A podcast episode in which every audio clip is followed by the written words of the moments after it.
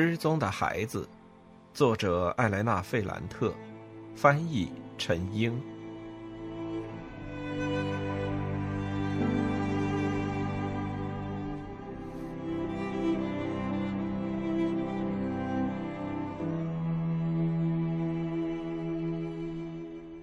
二十八，如今我已经是一个历经沧桑的女人，我知道。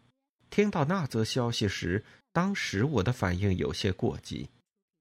今天，在写这段经历时，我发觉自己会微笑起来。我认识很多男人和女人，他们的经历和我相似，爱情和性都是非理性的，都很残暴。但那时候，我意识不到这一点。仅仅这个事实。艾利奥诺拉已经怀孕七个月，都让我觉得这是尼诺对我最大的伤害。我想起了莉拉。上次和我谈到尼诺时，他欲言又止，和卡门交换了一个眼神。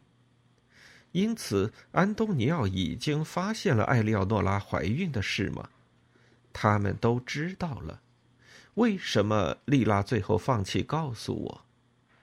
他掂量了一下这事儿可能给我带来的痛苦吗？我感觉我的肚子和胸口好像有什么东西破裂了。这时，尼诺强行抑制着自己的不安，他语无伦次的向我解释着他妻子怀孕的事。假如一方面这有助于让他的妻子平静下来，另一方面这使得他们的离婚变得更难。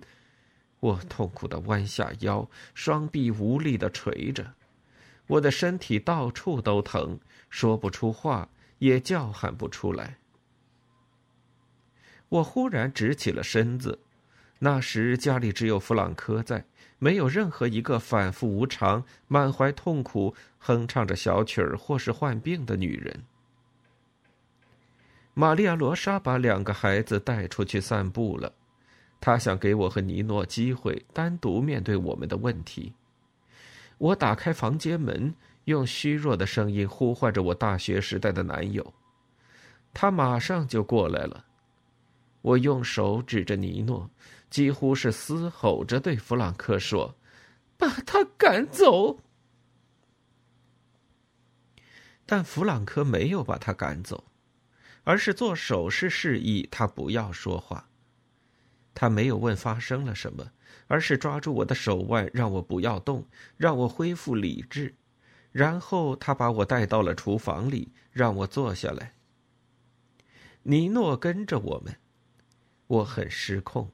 我用断断续续、痛苦的声音说：“让他走。”尼诺试着靠近我，我一直在重复这句话。弗朗克让尼诺站远一点儿。很平静的说：“你让他安静一下吧，你先出去。”尼诺听从了他的话。我用非常混乱的语句跟弗朗克讲了发生的事，他听我说话，中间没有打断我。等到他意识到我已经没力气时，他才用那种非常文雅的方式对我说：“对别人不要有太大的期望，要尽量享受你拥有的。”这就是规则。他说的全是男人说的那些套话，我开始生他的气，我对他叫喊着说：“谁他妈的在乎享受能享受到的？你说的什么蠢话呀？”但他不生气，他想让我审视一下那时候的状况。那好，他说：“这位先生对你撒了一年半的谎。”他跟你说他离开了他妻子，他说他已经和妻子没有任何关系了。但现在你发现，在七个月前他让他妻子怀孕了，你的反应很正常，这是一件可怕的事。尼诺是一个卑鄙的男人，但你要让我说一句，尼诺被发现以后原本可以消失的，再也不理会你的。为什么他开了一个晚上的车子从那不勒斯来到米兰？为什么要低三下四的自我揭发呢？为什么要恳求你不要离开他？所有这些事一定是有理由的。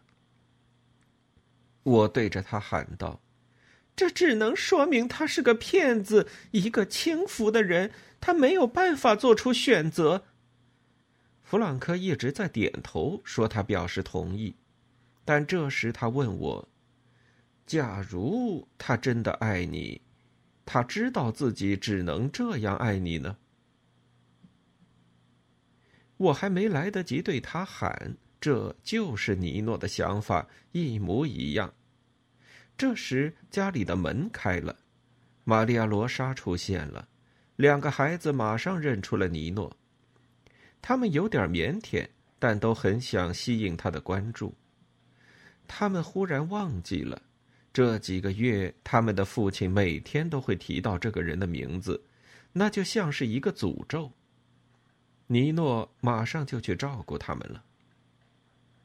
玛利亚·罗莎和弗朗科在安抚我，一切都那么艰难。戴戴和艾尔莎在大声的说话，他们在欢笑。我眼前的这两个人跟我谈论着一些严肃的话题。他们想让我好好想想。但即使是他们，也很难控制自己的情绪。让人惊异的是，弗朗克刚开始还主张妥协，但他现在建议我一刀两断，和他往常的态度一样。但我的大姑子刚开始完全向着我，但后来他想尽量搞明白尼诺的理由，尤其是艾利奥诺拉的处境。他最后甚至伤害了我。他可能是无意的，也可能是故意的。他说：“你先不要生气，先反思一下。你是一个有觉悟的女人，当你的幸福建立在另一个女人的毁灭之上，你会有什么样的感受？”我们的讨论就这样向前推进。弗朗科促使我要面对现实。要在有限的范围内获得自己能获得的东西。玛利亚·罗莎给我描绘了艾利奥诺拉带着一个孩子，肚子里还怀着一个遭到抛弃的场景。我已经没有力气了。我想，这是一个没有经历过这种事情、没办法理解的人说的蠢话。在这种情况下，莉拉肯定会选择退出，就像她之前做的。莉拉会建议我说：“你已经错的够多了，你现在应该甩开眼前的这些人，该干嘛就干嘛。”这是他所希望的结局，但我很害怕。弗朗科和玛利亚·罗莎说的那些话让我的脑子很乱。我不再听他们说，我用眼睛瞄着尼诺。他在博得我的两个孩子的好感时看起来真帅，他假装什么事儿也没有发生。现在他和两个孩子进到房间里，他对玛利亚·罗莎说：“你瞧，这两个侄女多棒。”他已经恢复了那种感人至深的语气，他的指尖自然而然的碰触到他赤裸的膝盖。我把他从家里拉了出来。让他和我沿着圣安布罗西奥街走了很长一段。我记得天气非常炎热，我们沿着一条砖红色的路向前走，空气里飘满法国梧桐树上飘落的绒毛。我对他说：“我想习惯于没有他的生活，但现在我还做不到，我需要时间。”他回答说：“他永远都不能离开我。”我回答说：“他和任何人、任何事都无法分开。”他说：“那不是真的，他是因为环境所迫，为了得到我，他不得不留下其他的。”我明白，让他进一步做决定是不可能的。他看到前面是一道深渊，很害怕。我陪他来到汽车跟前，打发他走了。在出发前，他问我。你打算怎么办呢？我没有回答他，因为我也不知道该怎么办。二十九，促使我决定的是几个星期后发生的事。玛利亚·罗莎出差去了法国波尔多，我不记得她是去做什么。在离开之前，他把我拉到一边，说了些关于弗朗科的话，有些语无伦次。基本意思是他不在的时候，我要看着他点儿。他说弗朗科现在很抑郁。我忽然明白了，我只是猜测的一件事。之前我总是有其他事情需要操心，没有发现这一点。他对弗朗科不像对其他人那样，只是出于一种乐善好施的态度。他是真的爱着弗朗科，成了他的母亲、姐姐和情人。他那种痛苦的表情，还有消瘦的身体，都是因为弗朗科让他备受煎熬。他很焦虑，也很操心。他觉得弗朗科现在变得过于脆弱，随时都可能裂开。他一共离开了八天，我脑子里很乱，有很多事情要考虑。我尽量对弗朗克很客气，每天晚上都会和他聊到很晚。让我高兴的是，他没有和我谈政治，而是跟我谈到了他自己，还有我们在一起的时光。春天在比萨城里散步，阿尔诺河沿岸的臭味儿。他还跟我说了一些从来没对别人提起过的事儿，他小时候的事儿，他父母还有爷爷奶奶的事儿。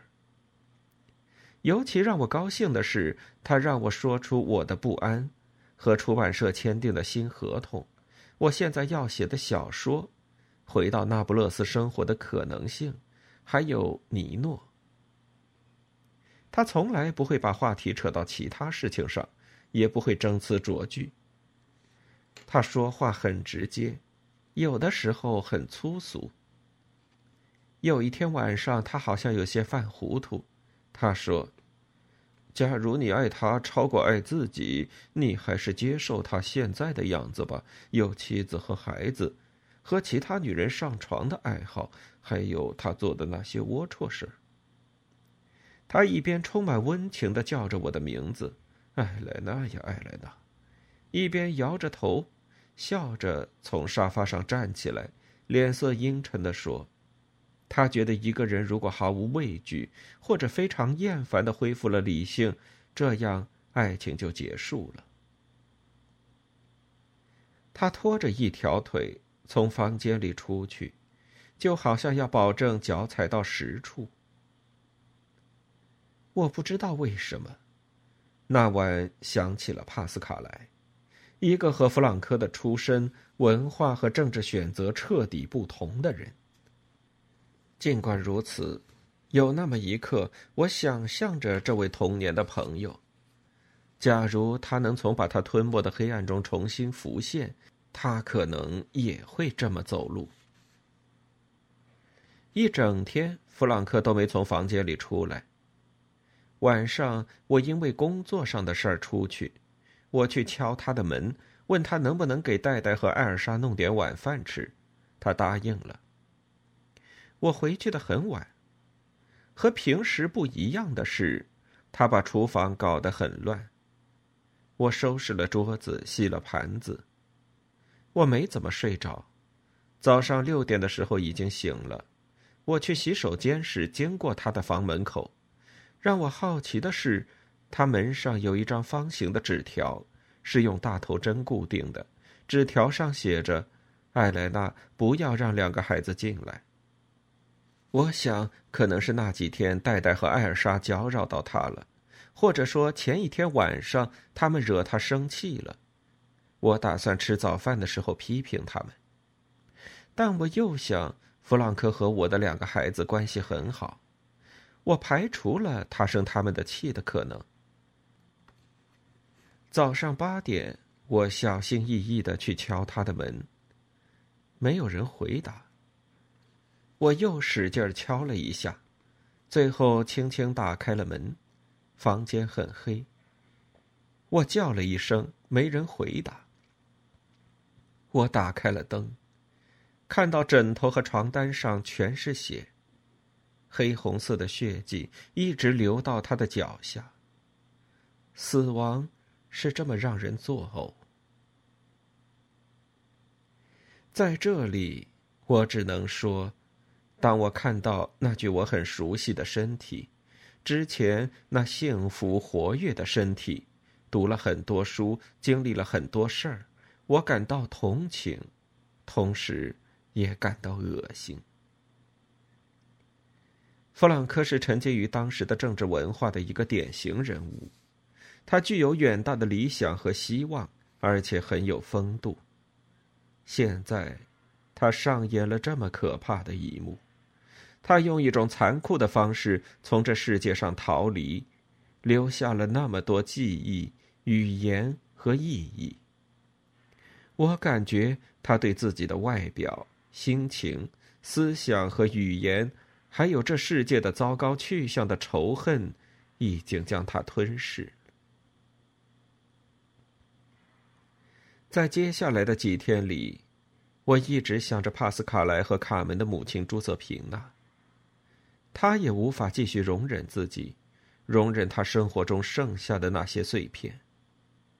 但朱瑟平那是上一代人，弗朗科是我同时代的人。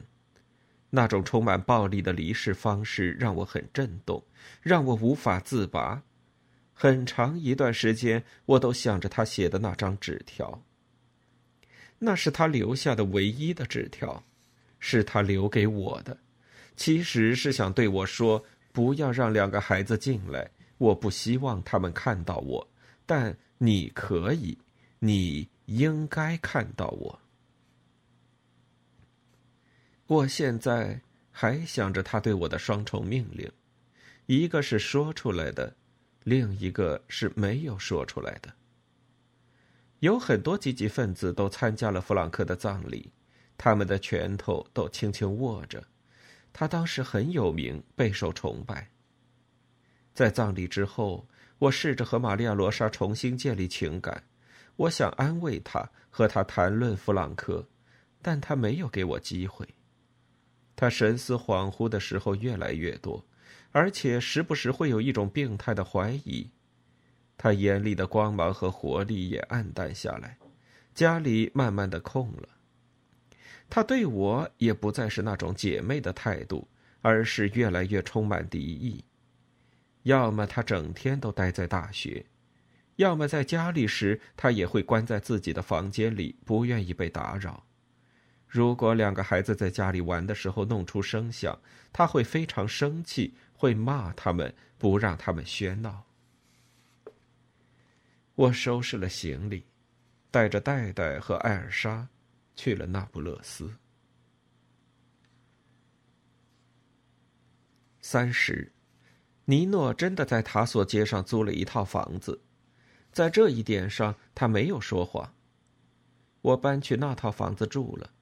尽管房子里全是蚂蚁，只有一张没有靠背的双人床，两个孩子的床，一张桌子，几把椅子，没有别的家具。我们不谈论爱情，也不提到未来。我对他说：“我做出这个决定，很大程度上是因为弗朗科的死。”我带给他一个好消息，还有一个坏消息。好消息是，我的出版社接受了他的杂文集，但需要重新润色。坏消息是，我不想让他碰我。他听到第一个消息时很高兴，听到第二个消息后很失措。后来，我们每天晚上坐在桌前，一起重写他的文章。这种相互靠近的方式，让我的愤怒不再那么强烈。艾利奥诺拉还在怀孕，我和尼诺已经又相爱了。后来，艾利奥诺拉生了一个女儿，起名叫莉迪亚。同时，尼诺和我像一对正常的情人，有着自己的生活，一套漂亮的房子，两个孩子，还有非常丰富的私人和公众空间。你不要觉得，我从开始就对他说。一切会按着你的想法来。我现在没办法离开你，但离开是迟早的事儿。不会，你没有理由离开我。我已经有太多理由了。一切都会变的。我们等着瞧。但这都是做做样子。我做出一副理直气壮的样子，但实际上我觉得自己很不理性，很屈辱。我现在要得到我所能得到的，等到我厌烦了他的面孔、语言，消磨了对他的所有欲望，我就会离开他，就像弗朗科说的。假如有几天他不出现，我白白等着他，我就会想，最好这样。我很忙，他来了只会添乱。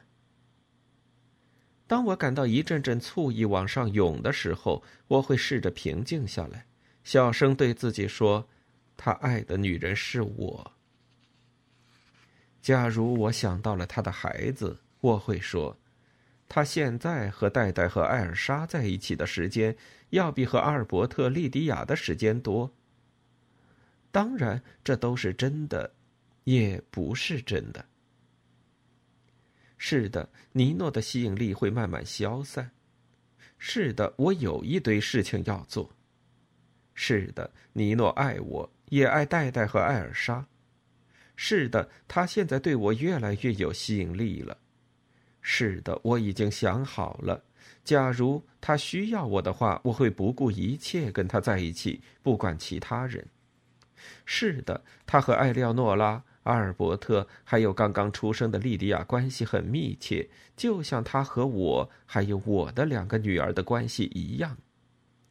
但在这些事的上面笼罩着一层层黑纱，但还有其他我假装看不到的事儿。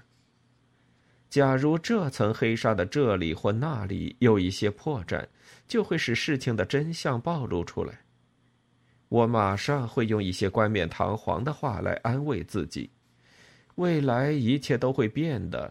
我们在尝试一种新的同居形式，或者用其他我在外面参加读者见面会时那些夸夸其谈，或者用我写的东西。但是，我每天都要面临各种各样的考验。不断有这样或那样的破绽会裂开，整个那不勒斯一点儿都没变好。他的问题让我精疲力竭，在塔索街上住着其实很不方便。尼诺给我弄来一辆二手车，是一台白色的阿四，我很喜欢，但一开始我不得不放弃开它，因为一出去就塞车。我很难面对日常生活中那些琐碎的事儿。我在佛罗伦萨、热那亚、米兰时，从来都没那么辛苦过。戴戴上了一天学，回来就说他非常讨厌同学和老师。艾尔莎才小学一年级，回来时总是眼睛红红的，很伤心。但他拒绝跟我讲发生了什么。我开始数落他们俩。我说他们不知道怎么对付对手，不知道捍卫自己，不能适应环境。他们应该学着点儿。结果是两姐妹联合起来对付我。他们现在谈到他们的奶奶阿黛尔，还有姑妈玛利亚罗莎，就好像他们是神仙，曾经为他们量身设计了一个幸福的世界。他们公然怀念和奶奶还有姑妈在一起的日子。为了重新赢得他们、吸引他们，我尽量和他们亲热，但有时候他们会有些不情愿的和我拥抱，有时候会推开我。我的工作呢？我越来越明显的感觉到，在这个工作顺利的阶段，假如我留在米兰，在出版社找一份工作，结果会好很多，或者去罗马。因为我认识的出版圈子里的朋友们愿意帮助我。我和两个女儿待在那不勒斯干什么呢？我们只是为了让尼诺高兴吗？我做出一副自由独立的样子，我是在说谎吗？我拿着我那两本书，扮演着一个妇女拯救者的角色，说出他们无法说出的话，我是在对我的听众说谎吗？那些都是现成的话，我最好相信。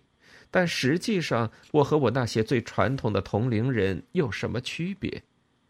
尽管我说了那么多，但我还是让一个男人捏造着我，使得他的需求高于我和两个女儿的需求。我学会了逃避问题。只要尼诺敲了门，我的任何懊悔和矛盾都会消失。我对自己说：“现在生活就这样了，没有别的可能。”同时，我对自己提出了一些新的要求。我不想妥协，我要充满斗志。有时候我会觉得幸福。我住的那套房子采光很好，从阳台可以看到那不勒斯的建筑，一直延伸到大海边沿。大海反射出一种蓝黄色的光芒。我把两个女儿从热那亚、米兰的临时处境中抽离出来。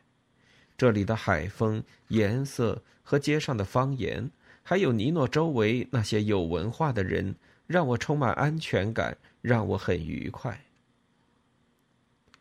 我带着两个女儿去佛罗伦萨见他们的父亲，彼得罗来拉布勒斯看他们时，我也表现得很愉快。我让彼得罗住家里，虽然尼诺不是很情愿。我在两个女儿的房间给她搭了一张床。两个女儿都很爱她，就好像要通过展示他们有多爱她，让她留下。我试着和他自在的相处，我打听了多利亚娜的情况，问她的书怎么样了。他的那本书一直预告要出版，但总是会冒出一个什么问题，需要进一步完善。当两个女儿黏着他们的父亲，完全无视我时，我会趁机休闲一下。我从米雷里拱门下去，沿着卡拉乔洛海滨街散步，在沿海路上坐着休息。我一直走到阿涅洛法尔科内街，到达佛罗里迪安娜，选一张长椅，开始看书。三十一，从塔索街上看，我们的城区很远，就像一个苍白的石头堆。就像威斯威火山脚下一个模糊的废墟。我想，事情最好是这样。我现在成了另一个人，我要想办法不再落入那个城区。但在这种情况下，我的立场不很坚定。一到那不勒斯，我就匆匆忙忙安置下来。三四天后，我就改变了主意。我精心的打扮了以下两个女儿。也收拾了一下自己，我对他们说：“现在我们去看伊玛克拉塔外婆、维多里奥爷爷，还有几个舅舅阿姨。”我们一早出发，在阿米迪欧广场上坐地铁。两个女儿坐地铁时都非常激动，因为地铁开过来时带来了一阵强风，衣服都贴在了身上，让他们喘不上气。自从我母亲来佛罗伦萨闹了一场之后，我再没见过她。我很担心她不想见我。也许是因为这个原因，我在去看她之前并没有打电话通知。但我应该坦诚，我没打电话还有另一个秘密的原因。我出现在这里是因为这样或那样的原因。我想去这里或那里。但我很难承认，这个城区对于我来说，除了有我的亲戚，主要是因为莉拉在那里。回城区去看一下，就意味着要思考怎样处理和他的关系。我没有一个确切的想法，还是随遇而安吧。无论如何，我可能遇到他。我特别精心的把两个女儿打扮了一番，也收拾了自己。我希望，假如我遇到他，他会觉得我是一个出众的太太。我的两个女儿都很好，她们没有遭罪，也没有迷失。结果是，那天我的情感经过了各种波折。经过隧道下面时，我绕过了卡门和她丈夫罗伯特工作的那个加油站。我穿过院子。忐忑的爬上楼梯，走上支离破碎的台阶。那是我出生的那栋旧楼房。戴戴和艾尔莎都很兴奋，就好像要面对一场无法想象的历险。我走在他们的前面，摁响了门铃。这时候，我听到了我母亲一瘸一拐的步子。他打开门，眼睛一下瞪得很大，就像我们三个人都是鬼。尽管我有备而来，但我还是感到很惊异，因为眼前这个人和我想象的有很大差别。我母亲变化很大，有那么一刹那，我感觉她很像她的一个堂姐。我小时候见过那女人几次，她堂姐比她大六七岁，长得很像。他瘦了很多，脸上全是骨头，鼻子和耳朵显得很大。我想拥抱一下他，他躲开了。我父亲不在，佩佩和詹妮也不在，也根本打听不到他们在做什么。有一个多小时，他一个字都没对我说，但他对两个孩子很好。他说了很多他们的好话，给他们穿上围裙，让他们不要把衣服弄脏。然后他带着两个孩子一起做糖果。时间一点点过去，他就当我不存在，这一点对我来说真的很尴尬。当我说两个孩子吃太多糖了。我让他们别吃的时候，戴戴马上对他的外婆说：“我们还能再吃一点吗？想吃多少就吃多少。”我母亲连看我一眼都不看的说。两个孩子问他能不能在院子里玩时，也出现了同样的场景。在佛罗伦萨、热那亚、米兰，他们从来都没有单独出去过。我说：“不，孩子们不能出去。”你们要在这里待着。外婆，我们可以去吗？我的两个女儿几乎是异口同声的问。我跟你们说了，可以。我和母亲单独在一起，我满怀不安的对她说话，就像我还是一个孩子。我现在搬家了，住在塔索街上的一栋房子里，很好。已经过来三天了，很好。我又写了一本书，关我屁事。我不说话了。他做了一个很厌烦的表情，然后把一个柠檬切成两半，把柠檬汁挤到杯子里。你为什么要喝柠檬水？我问。因为看到你让我的胃里不舒服。他在柠檬汁里加了一点水，又加了一些小苏打。一口气把那杯冒着气泡的水喝了。你不舒服吗？我很好。这不是真的。你去看医生了吗？我才不会把钱浪费在看医生和买药上面。艾丽莎不知道你生病了吗？艾丽莎怀孕了。为什么你们都没对我说？他没回答。他把杯子放进洗碗池，很费劲的喘了一口气。用手背擦了一下嘴唇。我说：“我带你去看医生，你还有什么感觉？这都是因为你的缘故，因为你的错，我肚子里一个血管破了。你在说什么？是的，你让我伤透了心，身体也垮了。我很爱你，妈妈。我不爱你，你只和两个女儿来那不勒斯了吗？是的，你丈夫没来，没有。”那以后我就不让你进门了，妈。现在已经和从前不一样了。一个人离开丈夫和另一个人一起生活，也会是一个好女人。你为什么那么生我的气？艾丽莎没结婚就怀孕了，你怎么什么都不说？因为你不是艾丽莎。艾丽莎不像你上过那么多年学，我对她没有对你的期待大。你应该对我所做的事感到高兴。现在格雷克已经变得很有名了，在国外也已经有一定的声誉。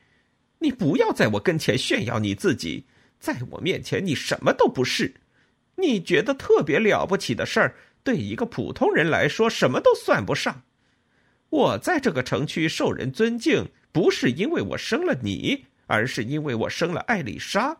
她没上过几年学，连中学毕业证都没有，但她已经是个阔太太了。你呢？大学毕业，瞧瞧你成了什么样子了！我只是为那两个孩子感到难过，他们那么漂亮，话也说得很好。你有没有想过他们？跟他们的父亲生活在一起，他们会像电视里的孩子一样长大。你做了什么？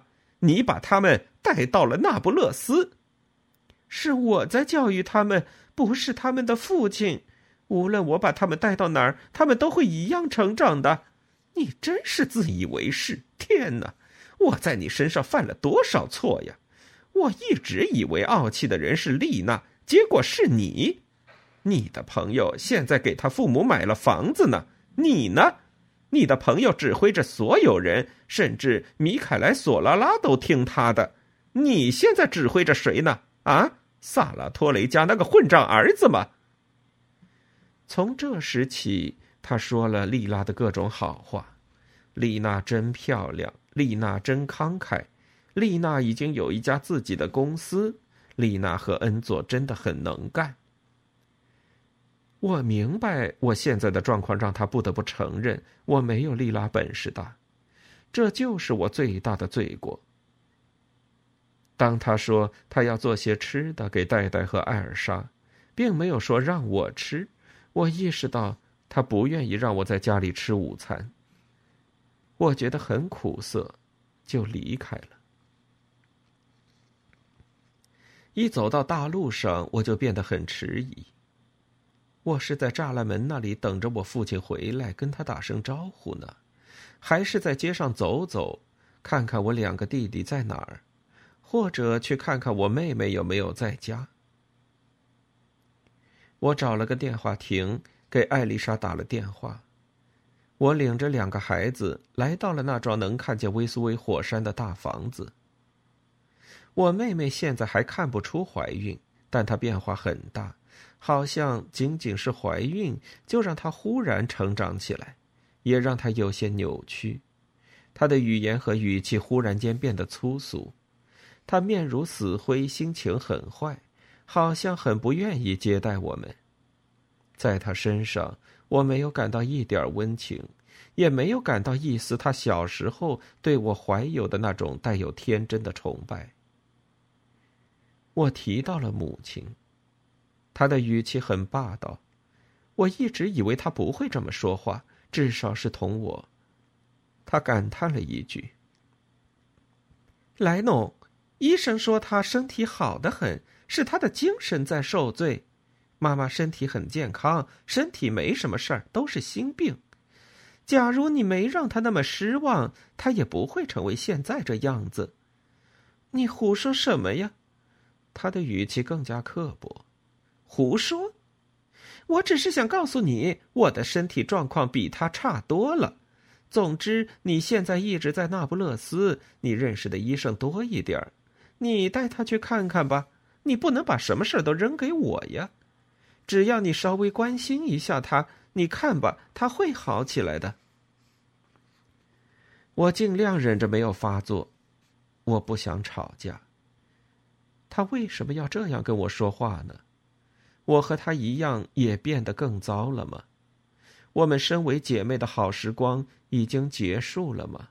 或者说，艾丽莎，我们家里最小的孩子，证明了现在这个城区会比过去还变本加厉的毁掉一个人吗？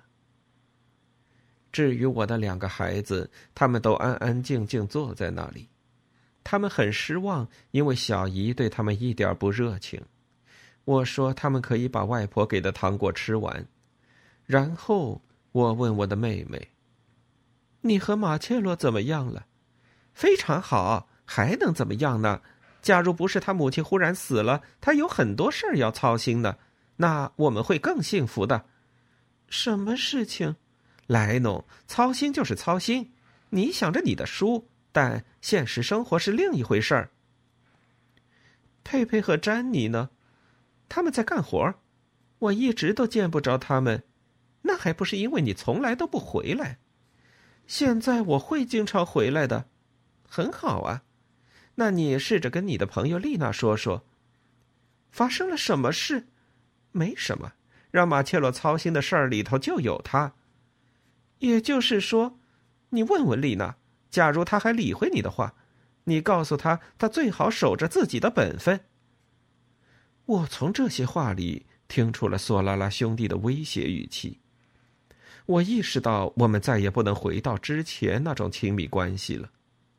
我告诉他，我和丽拉之间的关系已经淡了，但我刚从我们的母亲那里听到，她现在已经不给米凯莱干活了，她自己开了一家公司。这时，艾丽莎忍不住爆发了：“他是用我们的钱开的，你跟我解释一下怎么回事我怎么给你解释呢？莱诺，现在米凯莱任他摆布，但他拿马切洛没办法。”三十三，艾丽莎也没有留我们吃午饭，她把我们送到门口时才意识到这么做太不近人情。她对艾尔莎说。跟小姨过来。他们一起消失了几分钟，这让戴戴很难受。他拉着我的手，不想觉得自己被忽视。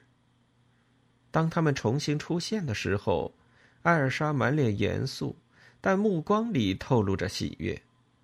我妹妹好像站在那里都很累。我们一走到楼梯上，她就把门关上了。一来到路上。艾尔莎就把我妹妹的秘密礼物展示给我们，两万里了。艾丽莎的做法像我们小时候那些稍微比我们富裕的人送钱给我们的行为。但那时候表面上那些钱是给我们这些孩子的，但实际上我们收了钱后会交给母亲，她用这些钱来补贴家用。艾丽莎也一样。很明显，她想给我钱，而不是给艾尔莎，但目的却是另一个。他用两万里拉，相当于一家好出版社付给三本书的版税，向我展示马切洛很爱他，让他过着很富裕的生活。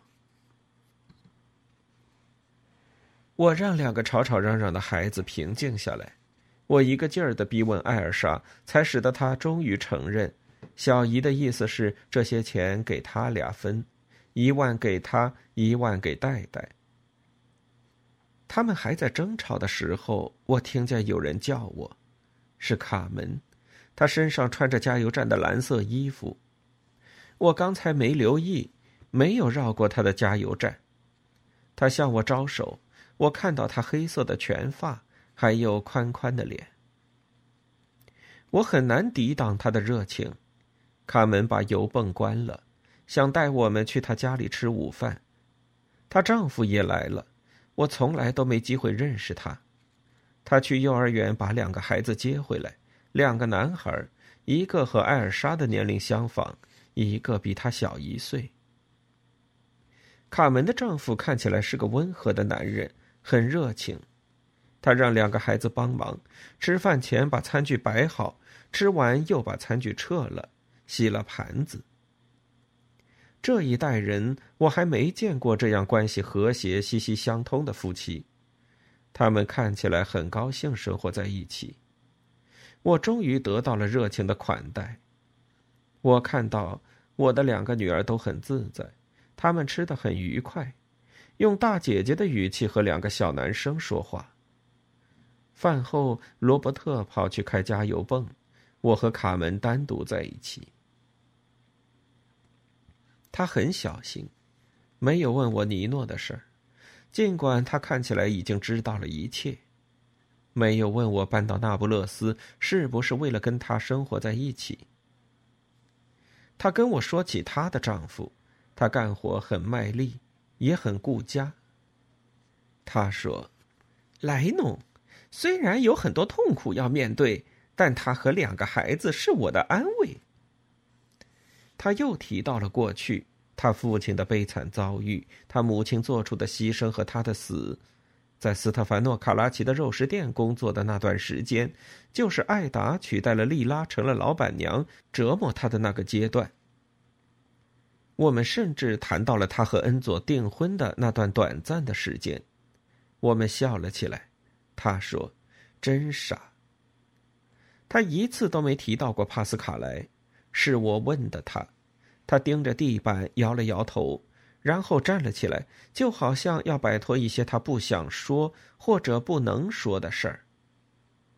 我去给丽娜打电话，他说：“假如他知道我们见面了，没告诉他，他会不理我的。算了吧，他要上班的。瞧你说的，他现在是老板，想干嘛就干嘛。我试着跟他继续聊下去，我小心翼翼的问了莉拉和索拉拉兄弟的关系，但他好像很尴尬，说他真的一点儿也不清楚。他还是去打了电话，我听见他用非常激动的声音说：“我在他家里。”打完电话后，他说：“他很高兴，马上就过来。”从那时候开始，我就越来越不安。无论如何，我感觉自己能扛得过去，在那个体面舒适的家里待着也很自在。四个孩子在另一个房间里玩，这时门铃响了，卡门去开门，我听到了莉拉的声音。